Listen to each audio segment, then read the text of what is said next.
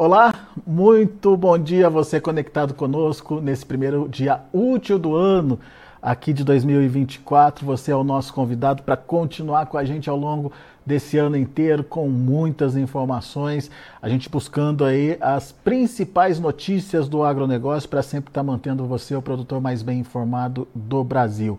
E eu começo os meus boletins diários com uma conversa importante e séria para você, produtor de feijão de todo o Brasil. E quem nos ajuda a entender o que está acontecendo é o meu amigo Marcelo Líderes, presidente do IBRAF, Instituto Brasileiro do Feijão, que está aqui com a gente nesse primeiro boletim oficial do ano aqui. Marcelo, seja bem-vindo, meu amigo. Um ótimo ano, um ótimo 2024 para você e para todos do IBRAF, Marcelo. Bora lá, vamos enfrentar o 2024 e no que depender de todos nós, fazer dele um bom ano.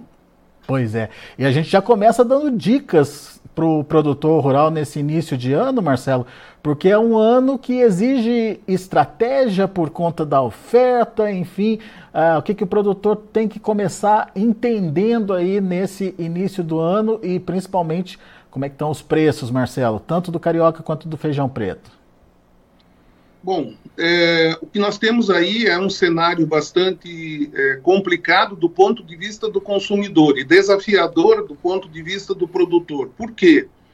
Porque nós tínhamos uma expectativa pela Conab de ter aí umas 590, 600 mil toneladas de feijão cores, né, principalmente é o feijão carioca, que viria é, a maior parte dele de Minas Gerais e alguns outros estados, como São Paulo, né, na primeira safra. É, eu estou dando uma colada aqui, pouca coisa do Paraná, você teria Bahia também entrando, é, Goiás entrando alguma coisa. E o que, que, vem acontecendo nessas regiões? Bom, o Paraná todo mundo já acompanhou bastante é, a quebra né, da primeira safra que pode chegar aí a 30%, 40%, não é de assustar se chegar nesse, nesse nível, né, a quebra do Paraná.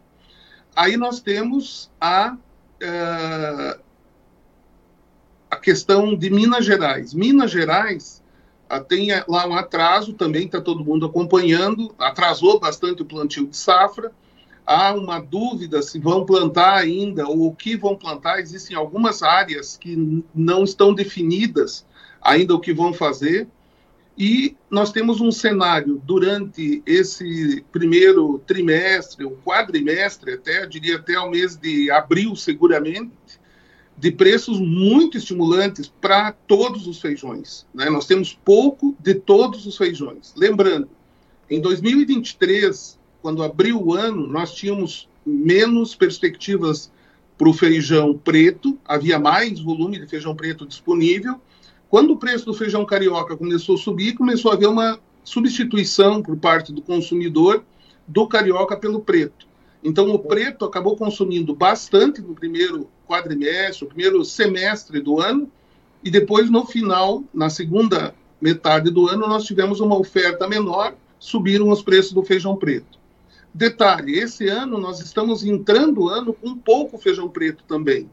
Então, se o feijão carioca tiver uma quebra, como se espera aí, de 25% no mínimo entre os estados produtores, nós teríamos uma necessidade de atender essa demanda como atendemos em 2023, ou seja, com feijão preto, talvez.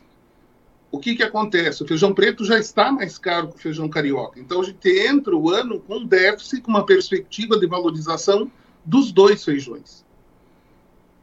Bom, mas para que isso aconteça é preciso ter estratégia, Marcelo. Qual a estratégia ideal, na sua opinião, para o produtor que está ouvindo a gente agora?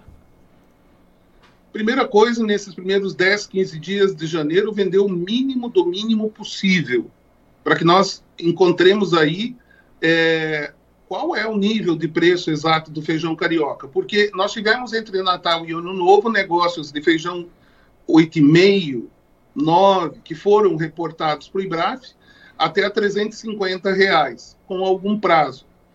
É, isso base em Minas. Bom, tem pouco feijão em São Paulo, tem pouco feijão em Minas. É, no Paraná, muito pouco, muito pouco mesmo. ah, na região aí dos Campos Gerais. Então, quem tem algum feijão carioca colhido, ou que vai colher, vender o mínimo possível talvez seja uma estratégia. Por quê? Até que se entenda exatamente aonde que vem o nível de preço. Sabendo que nos próximos meses há uma perspectiva do ponto de vista da oferta ser menor do que foi a oferta do início de 2023, e com essa situação haver uma valorização é, acima do normal. Né? Não era normal subir feijão janeiro, fevereiro e março. Como vem diminuindo a área plantada todos os anos nessa época, então está se tornando normal a gente ter uma valorização no início do ano. Esse ano ela pode ser um pouco maior do que seria se fosse só a área plantada menor. Tem a área plantada e menos produtividade. Vamos para a segunda opção. Ah, então vai entrar mais feijão preto. Não tem feijão preto suficiente para atender essa demanda. Então, os dois feijões têm chance de valorização. O início do ano é a hora em que nem o comprador tem certeza, né, o empacotador tem certeza do que, que vai repassar para a gôndola, de que volume os supermercados vão demandar, é, nem o supermercado tem aí é, grandes é, planos de grandes reposições, mas todo mundo precisa comprar um pouco. O supermercado tem que repor, porque ele ficou vários dias sem comprar em dezembro. O empacotador volta de férias, ele não é, carregou estoque, a grande maioria não carregou estoque durante o período dos feriados, então ele volta, tem que repor também. Então não é nos primeiros dias que a gente vai saber exatamente qual é o preço. Com o passar dos dias em janeiro é que a gente vai acabar encontrando qual é a real, o real valor do feijão nesse início de ano. Mas hoje a gente mantém como referência o preço do final de dezembro, 350 para o carioca? 350 para o carioca, 360, 370 para o feijão preto. É, seriam aí os números que nós tivemos acesso. Podem ter negócios que não foram reportados ainda. Tem muita gente que, entre os feriados, pode ter vendido alguma coisa, ter comprado alguma coisa não são grandes volumes, mas podem vir a ser reportados durante o dia, né, que ocorreram aí nos feriados. E todos... Mas uh, eu acho que a semana que vem é que o jogo começa a ficar um pouquinho mais claro. E todos esses dois, tanto carioca quanto preto, com tendência de alta, então, por conta dessa questão da oferta. Área menor e quebra de safra. Exato. Aí, para os primeiros dias, então, ele é igual ou é, ou nesse nível ou acima desse nível. Qualquer coisa diferente disso é, vai ter uma vida muito curta, porque qualquer preço abaixo desses que a gente mencionou aí, todo mundo vai ser comprador, todo mundo vai querer comprar um pouco se vier com preços mais baixos, porque todo mundo vai apostar daí que, lógico, vai ter que subir aí os próximos dias. Então, é daí para cima. Marcelo, daí vem uma segunda estratégia, essa mais de longo prazo, que tem a ver com a segunda safra. É, qual que é a sua orientação para quem está trabalhando com a segunda safra, planejando a segunda safra? Primeiro que é, o produtor lembre que na hora de plantar os preços vão estar super estimulantes, vão estar muito acima da média. Né? Durante fevereiro, março, vai estar muito acima da média, durante final de janeiro, etc. Na hora que ele colher, ele e a torcida do Flamengo, do Corinthians, uhum. inteira, vai ter plantado feijão. Então a tendência é que lá na frente a gente tenha, em alguns momentos, lá no mês de abril, maio, junho, é, preços mais baixos. E aí vem depois, em agosto, setembro, a terceira safra. O que, que quer dizer isso? Quer dizer para não plantar? Não. É, vai ser uma boa opção ao longo do ano. O ano vai ter, vamos dizer, to, a, a soma do feijão disponível que nós temos em 2024 e da capacidade que nós temos de produzir, ela é menor do que a demanda. Então, qual é a alternativa, qual é a, a possibilidade que se abre para o produtor? Ele planejar o plantio, planejar qual é o mínimo que ele tem que vender a hora que ele colher, para fazer frente ali àquelas necessidades urgentes de fluxo de caixa e administrar o pós-colheita, ou seja, ter um bom pós-colheita. Então, se ele começar a planejar agora, ele não vai jogar esse feijão colhido em qualquer armazém, de qualquer jeito. Ele pode se planejar desde agora que ele vai precisar buscar é, condições de carregar o estoque, então a parte financeira ele vai ter que pensar desde agora, e a segunda é a armazenagem que ele vai fazer. Por quê? Porque lá no final do ano, ou durante esse ano, vão existir bons momentos de comercialização. Nem sempre vai, vai acontecer no momento da colheita. Muito bem. Então, uh, é, é, quando a gente fala de, de preços estimulantes, a gente pode ver preços muito maiores do que a gente está vendo agora, Marcelo?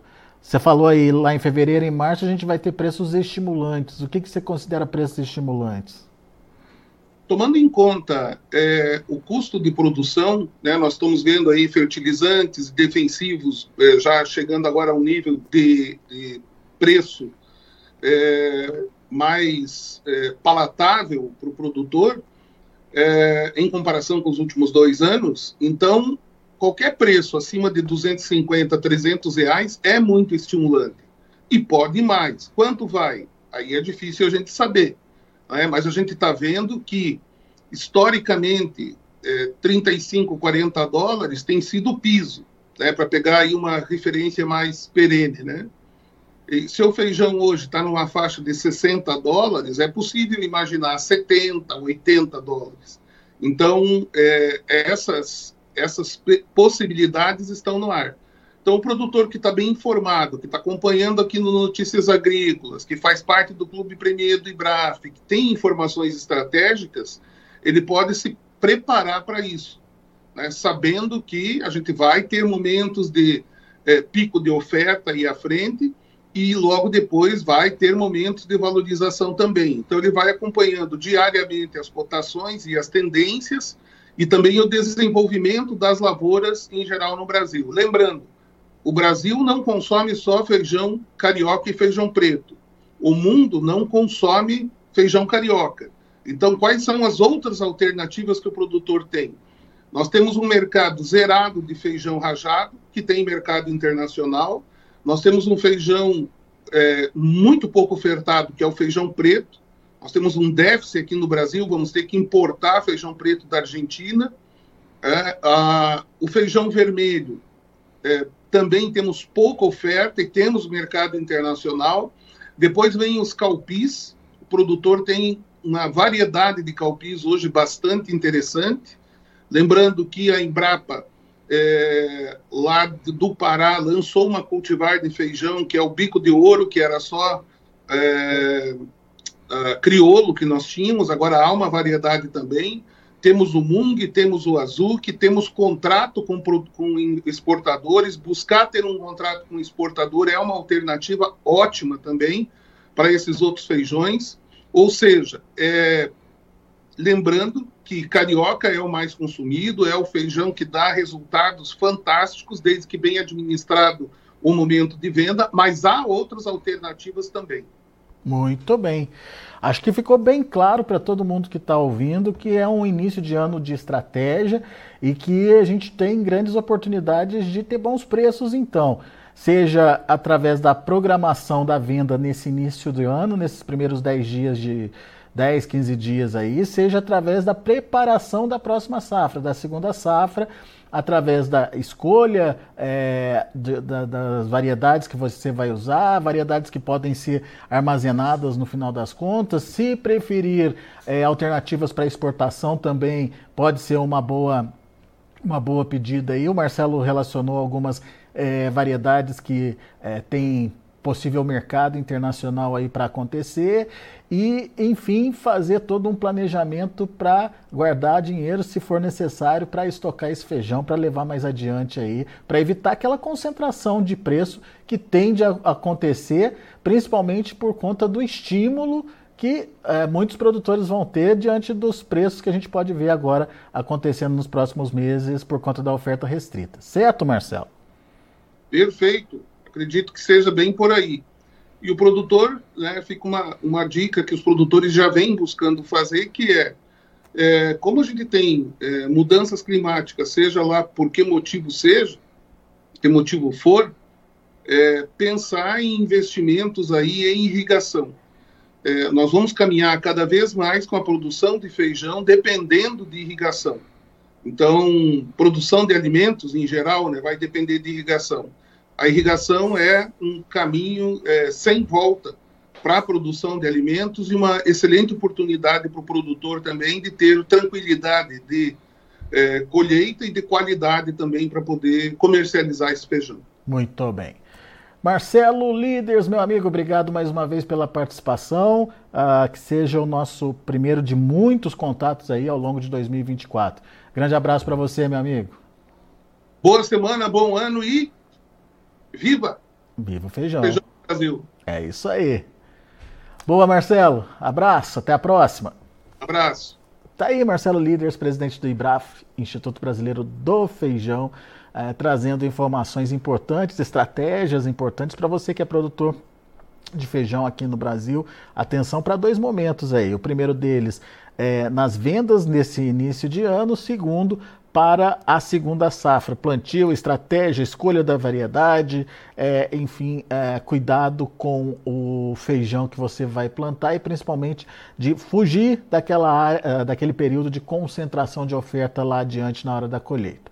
Daqui a pouco a gente volta com outras informações e mais destaques. Temos ainda a informação de clima e tempo na sequência. Vamos falar ainda do mercado do boi. Enfim, tudo ao vivo nos nossos boletins, é, voltando aí com as informações direto da fonte. Continue com a gente, notícias agrícolas, informação agro-relevante e conectada.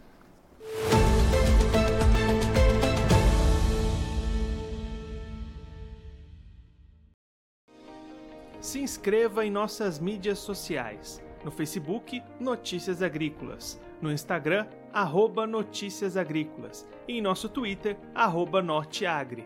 E para não perder nenhum vídeo, não se esqueça de nos acompanhar no YouTube e na Twitch, Notícias Agrícolas Oficial.